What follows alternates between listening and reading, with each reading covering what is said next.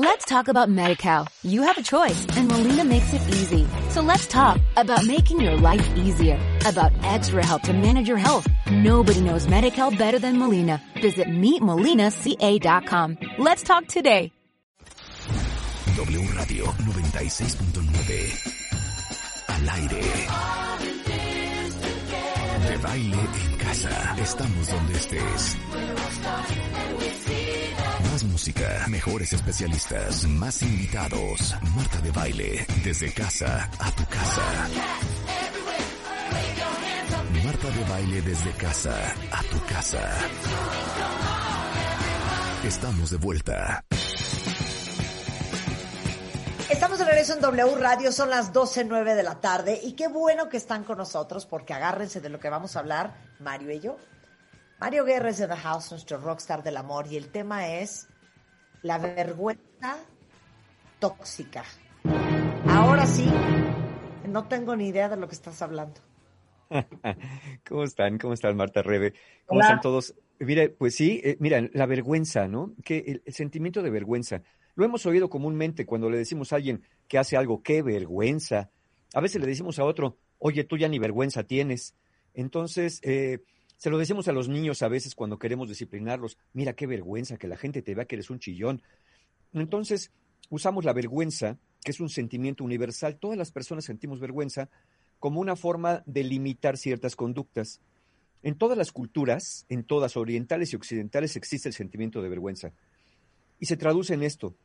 No soy una buena persona, soy una persona mala, soy una persona indigna, soy diferente que los demás, pero para mal. Entonces uno diría, bueno, pues si la vergüenza es tan fea, la vergüenza nos aísla de los demás. ¿Por qué existe la vergüenza? ¿No ya se tendría que haber erradicado, secado o tenían que haber inventado algo para quitarla? Miren, es que la vergüenza sirve. La vergüenza sirve justamente para corregir conductas. Cuando sentimos vergüenza, por ejemplo, cuando engañamos a alguien, cuando mentimos, cuando lastimamos, imagínense una pareja, ¿no? De pronto que te cacha por ahí haciendo algo que se supone que no debías. Muchas personas dicen, perdón, ¿sabes qué? Me siento muy avergonzado, me siento muy avergonzada. Si lo dicen, porque muchos corren y se esconden. Ya ven cómo es el gesto universal de vergüenza. El gesto univer- universal de vergüenza es bajar la mirada, taparse la cara, evadir la mirada del otro. Porque Sí. sentir vergüenza nos hace sentir pequeñitos. Lo, lo han visto, lo hemos visto, por ejemplo, en caricaturas o en expresiones así. La persona que se encoge se hace chiquita y se sale corriendo. Bueno, eh, así nos hace sentir la vergüenza, pero tiene esa función, corregir conductas que lastiman o de alguna manera aislarnos temporalmente de los demás para no seguir lastimando, para tener el tiempo de reflexionar. Algunas personas la confunden con la culpa, pero fíjense cómo es muy diferente la culpa que la vergüenza. La culpa te dice, hiciste algo malo. La vergüenza te dice, tú eres alguien malo. La culpa es más fácil de quitar que la vergüenza, porque ya que metiste la pata y tu cabeza te dice, oye, hiciste algo malo, o alguien te lo dice, hiciste algo malo, lo que hay que hacer es pedir perdón y buscar cómo reparar aquello. Oye, no, no, perdóname, no fue mi intención, sí, discúlpame, sí te lo dije, pero no fue así porque estaba yo enojado. Uno trata de reparar con la culpa. Pero una vez que sientes vergüenza, ¿cómo reparas si el problema no es lo que haces? El problema es quién eres. Entonces, ya no importa que pidas perdón, tú te sigues sintiendo una mala persona. Y entonces, como dije, algunas personas o, se esconden o escapan, pero otras personas cuando sienten vergüenza se ponen bien tóxicas, se ponen bien enojadas, se ponen bien hostiles, porque pues empiezan o se agreden a sí mismos, como diciendo, soy un imbécil bueno para nada, no valgo. Imagínense vivir con alguien así, que continuamente esté mandando esos mensajes, yo no sirvo, yo te lastimo, soy la peor persona, mejor me voy a ir, hasta te lo dicen así, mira, yo creo que mejor me voy de tu vida porque te hago mucho mal, soy, soy peor que un veneno. Sí. Entonces, esta toxicidad de la vergüenza tóxica, que ahí vamos a entrarle al asunto, es justamente una forma de autoagresión para unos o a veces agresión para otros. Cuando rápidamente se niega, no, yo no fui, yo no lo dije, yo no lo hice, eso es mentira, ¿qué te pasa? Últimamente se me hace que eres tú la persona que me quiere picar los ojos. Le volteas al otro la tortilla, como se dice comúnmente. Una persona que suele voltearte los argumentos, que suele, eh, acabando, en lugar de pidiéndote perdón, reclamándote a ti cosas, aunque no tenga nada que ver con la conversación, te das cuenta que es una persona que se siente muy avergonzada. Y para tapar su vergüenza, trata de que tú te sientas igual. Por eso empiezas tú diciéndole, oye, ¿por qué llegaste tarde y no me avisaste? Sí, pero pues tú también no, no hiciste lo que el otro día te dije. Es como decir, sí me siento avergonzado, pero tú también avergüénzate, porque también has tenido cosas y cola que te pisen. Eso es lo que hace la vergüenza. La vergüenza niega, la vergüenza se esconde, la vergüenza ataca, nos ataca a nosotros. Ahora, sabiendo que es normal la vergüenza y que sirve para cambiar conductas, cambiar comportamientos y cambiar formas de ser, ¿por qué vamos a hablar de la vergüenza tóxica? ¿Qué es la vergüenza tóxica? Bueno, es la misma vergüenza que todos sentimos, pero hagan de cuenta que ya se nos encarnó, que ya es parte de la personalidad. Se queda mucho tiempo con nosotros porque generalmente viene de la infancia. De la infancia cuando viviste bajo modelos de crianza de, mira nada más, qué feo te ves, qué grosero eres, qué pena me da, ¿Qué cosa? ¿Sacaste esas calificaciones? No, no, no, ni creas que voy a ir a firmar la boleta. Me da vergüenza que sepan que soy tu madre. Me da vergüenza que sepa que soy tu padre. Hazte para allá, eres un majadero, vete, vete. No quiero ni siquiera que vean que vengo contigo. Es más, ni te conozco. ¿Han visto estos modelos de crianza? Bueno, esos modelos de crianza repetitivos, de me das vergüenza, qué oso, qué, qué, qué, feo eres, qué feo te portas, qué sucio te ves, cómo es posible que me hayas contestado así, no te quiero ver. Bueno, y el peor de todos, ni pareces de la familia. ¿Quién sabe dónde te fuiste a criar? Parece que te criaste en un basurero, le, le dicen las personas. Bueno, esos tipos, esos tipos de mensajes van intoxicando la mente de la persona. Y luego no te sorprenda que la persona quiera castigarse a sí misma. Pues se quiere castigar a sí misma. Si se acaba creyendo, porque en la infancia no puedes hacer otra cosa que creer lo que te dicen tus papás, te vas creyendo que verdad eres ese monstruo que te están diciendo y entonces te quieres autocastigar por malo. O desarrollas, por ejemplo, si fue sobre tu cuerpo, o desarrollas trastornos alimentarios, si fue sobre tu forma de ser, desarrollas ansiedad o fobia social, donde no quieres que nadie te vea, te da mucha vergüenza tener amigos y, nada más te pasas encerrado, o desarrollas esta, como dije, esta vergüenza tóxica volteada contra ti, donde hagas lo que hagas, todo te va a salir mal. Esto va más allá, ya hemos hablado, esto va más allá del síndrome del impostor, donde haces cosas buenas y dices, a mí se me hace que me salieron de pura casualidad. No. claro. Sí, la persona deja de intentar hacer cosas buenas porque dice, todo lo bueno que haga no me va a salir, soy una mala persona y una mala persona solamente puede dar eh, malos actos. Entonces, estos sentimientos de insuficiencia son peores inclusive que la baja autoestima. Yo diría que la vergüenza tóxica es el último nivel de la peor autoestima posible, porque aparte dices, haga lo que haga, nadie me puede ayudar.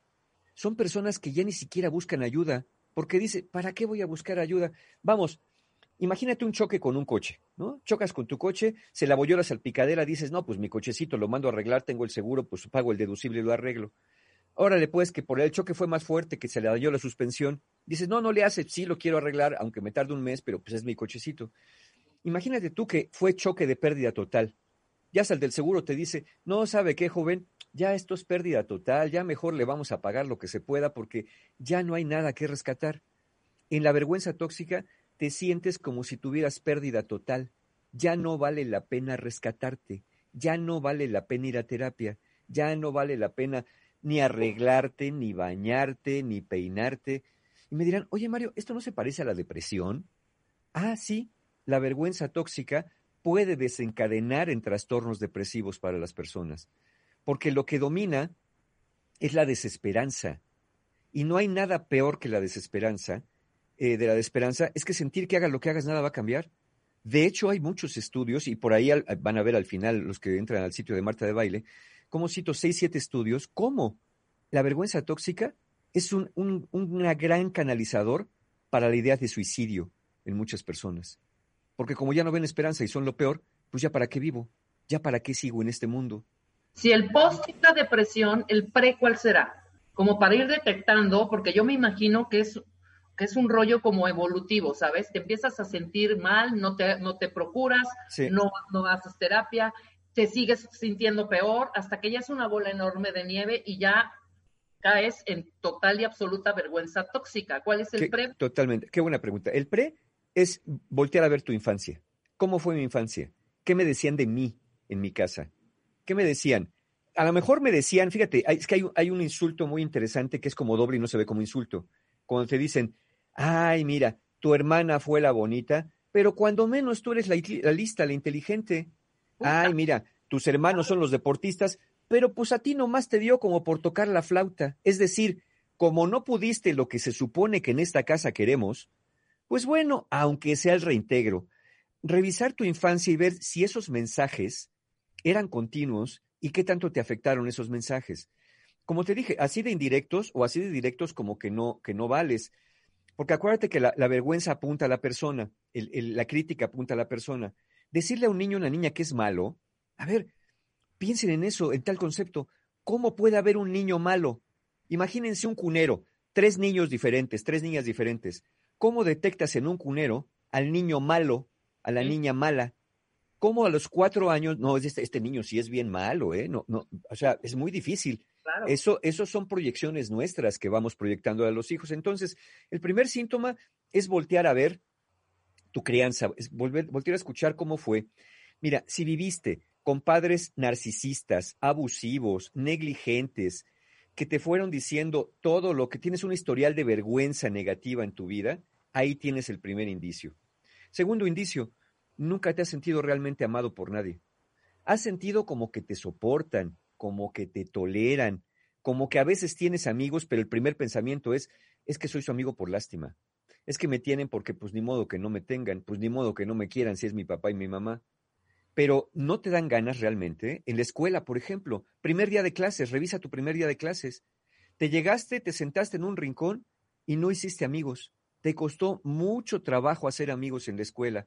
No porque realmente hubiera un problema, sino porque te daba pena integrarte a los juegos, te daba pena platicar, preguntar, contestar, presentarte. Te daba pena cuando, por ejemplo, el maestro o la maestra preguntaba algo que te viera, es de inmediato, no es que no hubieras estudiado, es que no querías que te vieran, pero es de lo que te estabas muriendo ganas, de que te vieran, pero agachabas la mirada, la evadías, ya va a preguntar el maestro, mejor voy al baño, mejor agacho la mirada, mejor hago como que no sé, y sí sabes, pero no quieres demostrar que sabes. Fíjate, Carl, Gustav Jung decía, la vergüenza es una emoción devoradora de almas. Te va poco a poco carcomiendo y de ahí en adelante te costó mucho trabajo tener pareja en la adolescencia. Vamos, que algunos dicen, no, yo nunca tuve novio, como si fuera una cosa así como de, ay, qué maravilla, permanecí virgen. Este, pero no, pudi no, no es porque no hayas querido, es porque no pudiste.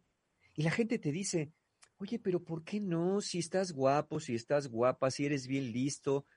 Y uno piensa, no, me lo está diciendo por lástima. No, no es cierto, no es cierto. Es más, ni siquiera te enoja que te digan esas cosas, porque, porque, porque tú dices que no son ciertas.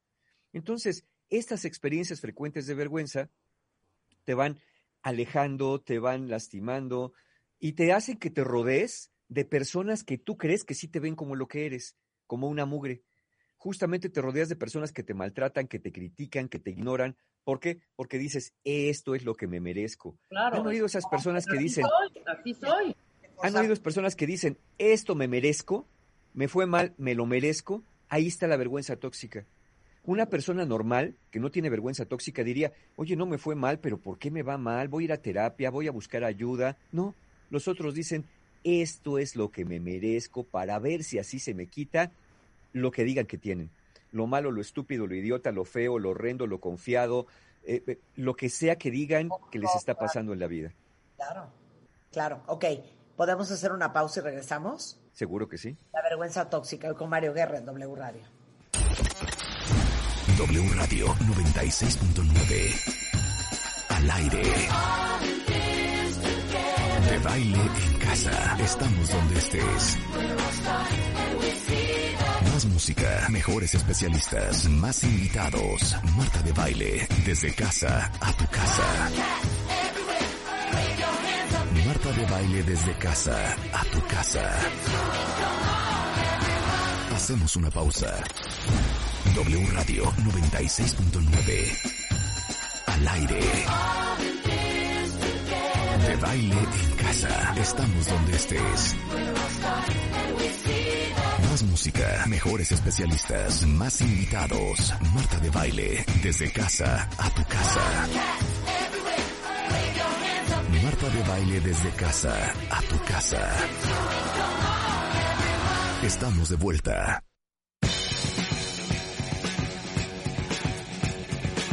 Estamos de regreso en W Radio, son las doce y media del día. Qué bueno que están con nosotros. Estamos en la última media hora de esta conversación con Mario Guerra, el rockstar del amor, sobre la vergüenza tóxica y este sentimiento de falta de dignidad propia, de no ser bueno, de no ser merecedor, de ser un, un, error, de ser algo equivocado y cómo eso se vuelve en un comportamiento absolutamente tóxico y autodestructivo.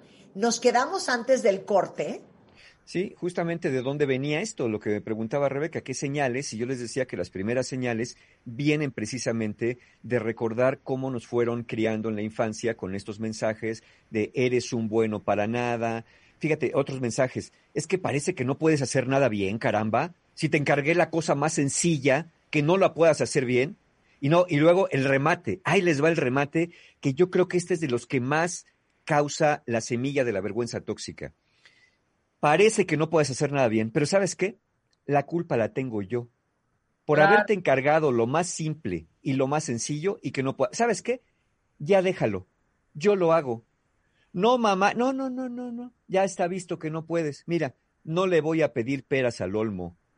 Nunca voy a castigar a un pez por no poder trepar un árbol. Está visto que tú no das para más está bien, déjalo así, pero ahora ya sé, ya sé que mejor no voy a encargarte ciertas cosas. Lo que estás diciendo con ese mensaje es, ya te perdí la fe, ya no veo cómo, porque así lo dicen luego los padres, ya no veo cómo hacerte entender. O sea, allí el problema, por ejemplo, pensemos en el padre o la madre narciso. La persona está diciendo, yo soy una persona muy clara.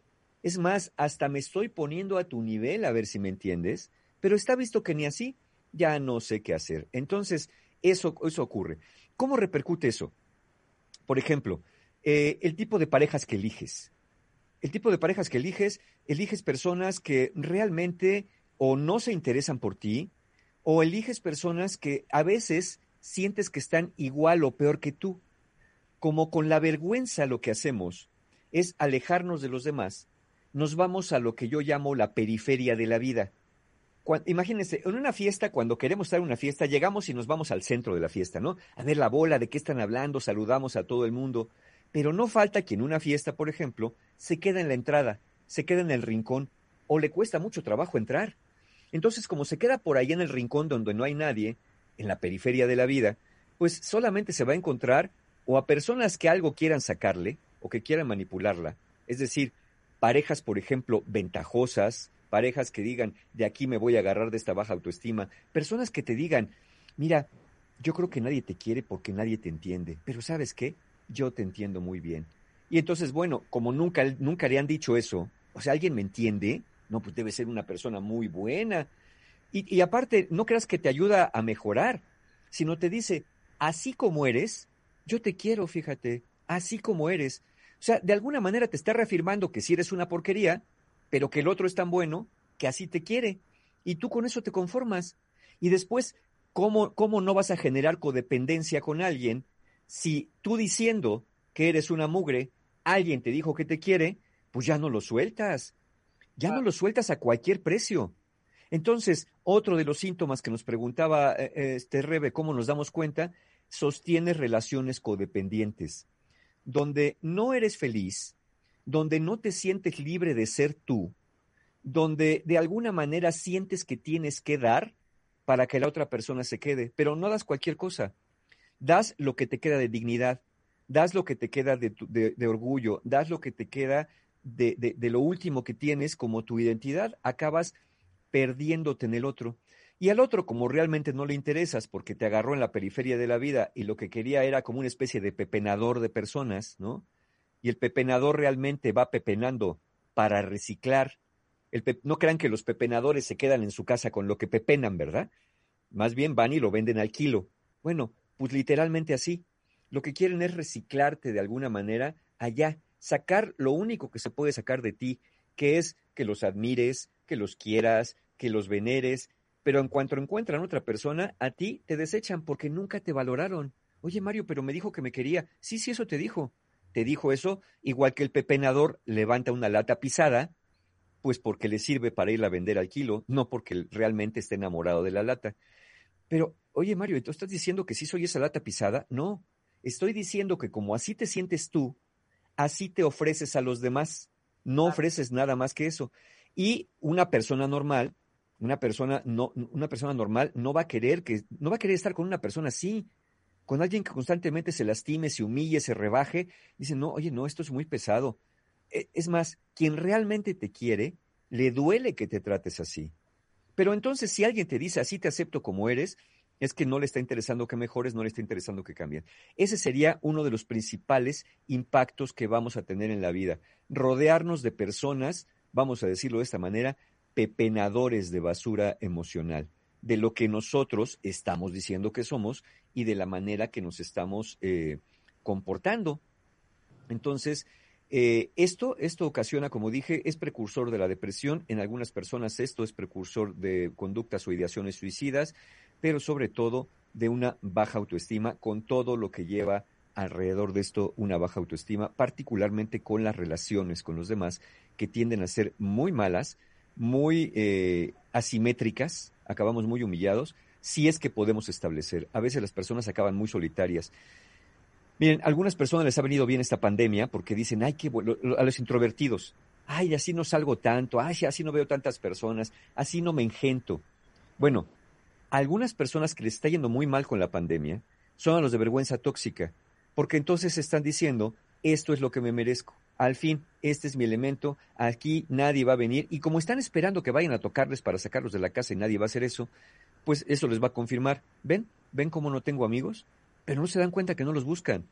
Ven como nadie me quiere, pero no se dan cuenta que ni ellos se quieren.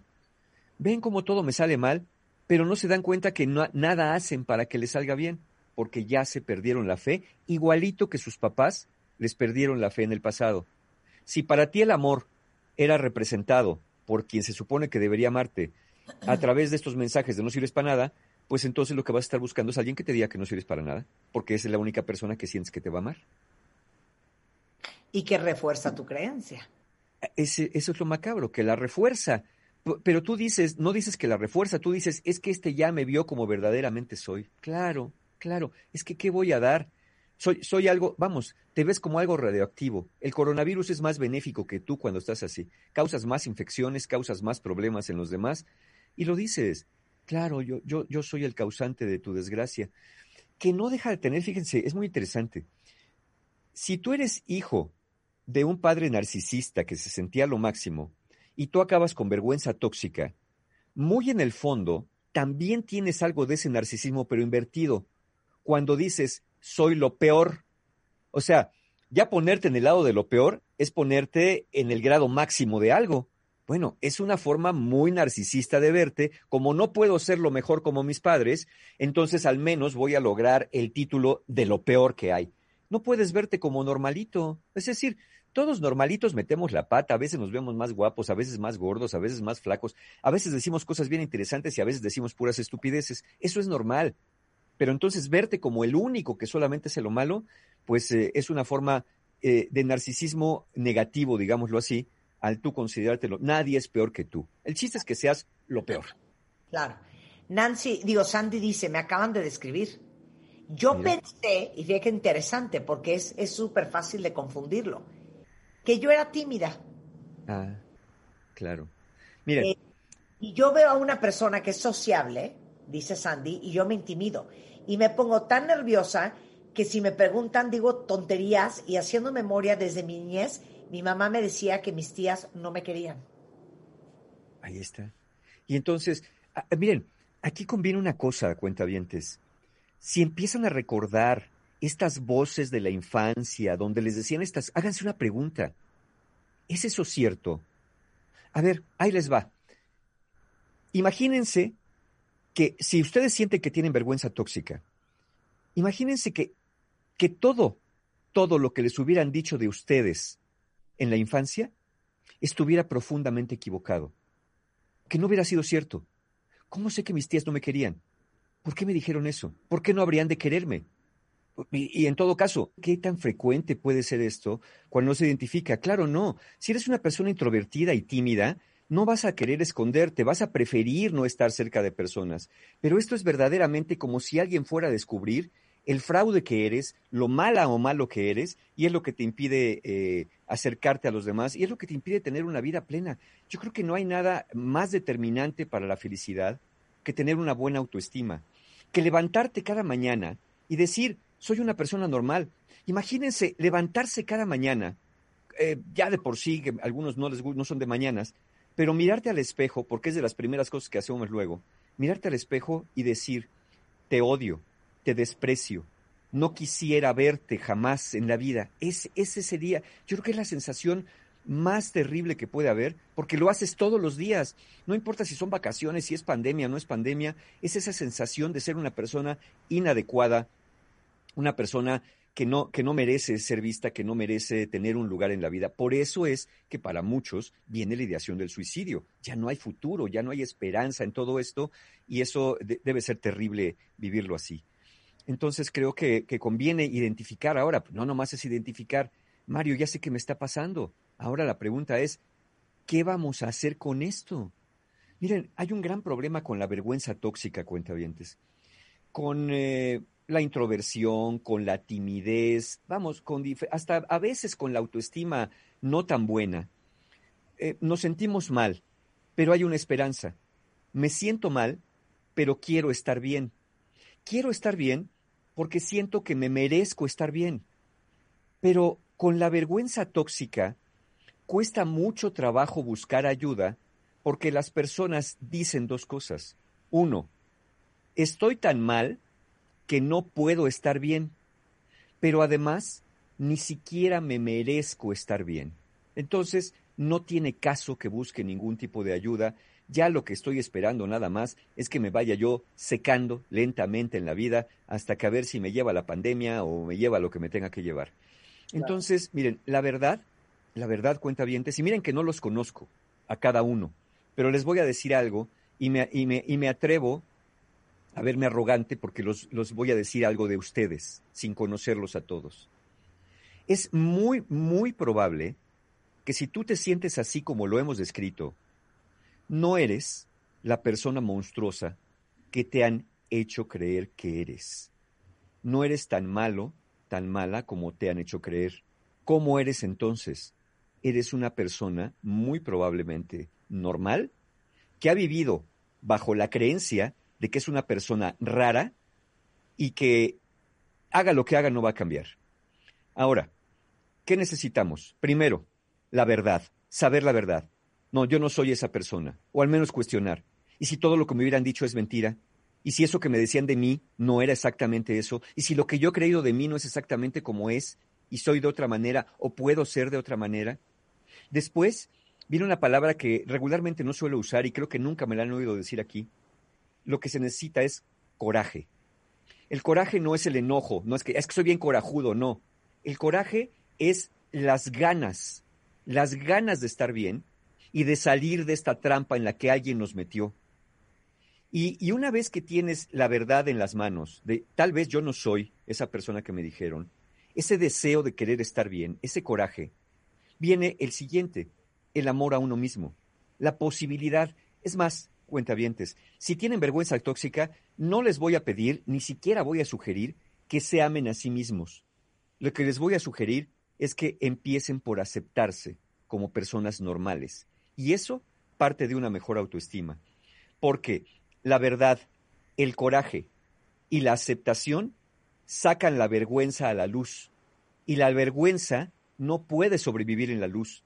Ustedes se la pasan en vergüenza porque se pasan en la oscuridad, en la oscuridad de sus relaciones, en la oscuridad de malos tratos, en la oscuridad de autocríticas injustificadas. La vergüenza en la luz no sobrevive, es como el coronavirus no sobrevive con el aire, no sobrevive con la luz del sol mucho tiempo. La vergüenza no se queda con nosotros. Va a ir a buscar rincones con otras personas, va a ir a buscar otros momentos. Entonces, así es para que no sobreviva. Sanar, y, fíjense, ahí les va otra.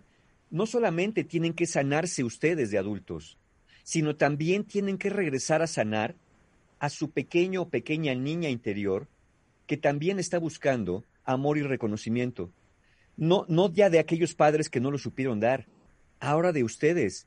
Ya lo decía Freud en su momento, la tarea de todo adulto sano es convertirse en su propio padre y en su propia madre, para que así si tuviste padres narcisistas, tuviste padres manipuladores, controladores o como los hayas tenido, ya no tengas que depender de ellos o de su recuerdo para que te reconozcan. ¿Cuántos adultos no todavía están intentando que su papá y su mamá lo reconozca?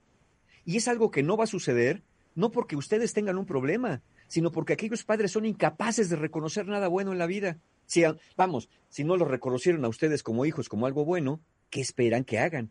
No, no necesitan ese reconocimiento de alguien que no lo puede dar, necesitan el reconocimiento del adulto a su propio niña o niña interior. Este es un un gran paso para el tratamiento para la codependencia. Es una forma muy efectiva de abordar también la ansiedad, la depresión y el perfeccionismo, que son otros síntomas de las personas que experimentan vergüenza tóxica.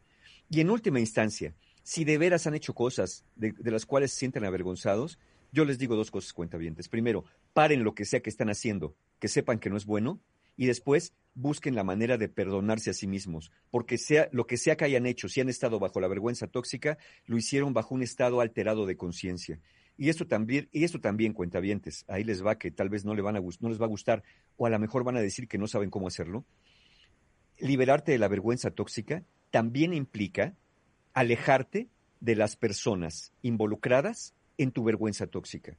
Sí, a veces tienes que verdaderamente tomar distancia de unos padres que siguen insistiendo en la edad adulta que eres un bueno para nada, que eres un perdedor y que si algo has logrado ha sido de pura casualidad.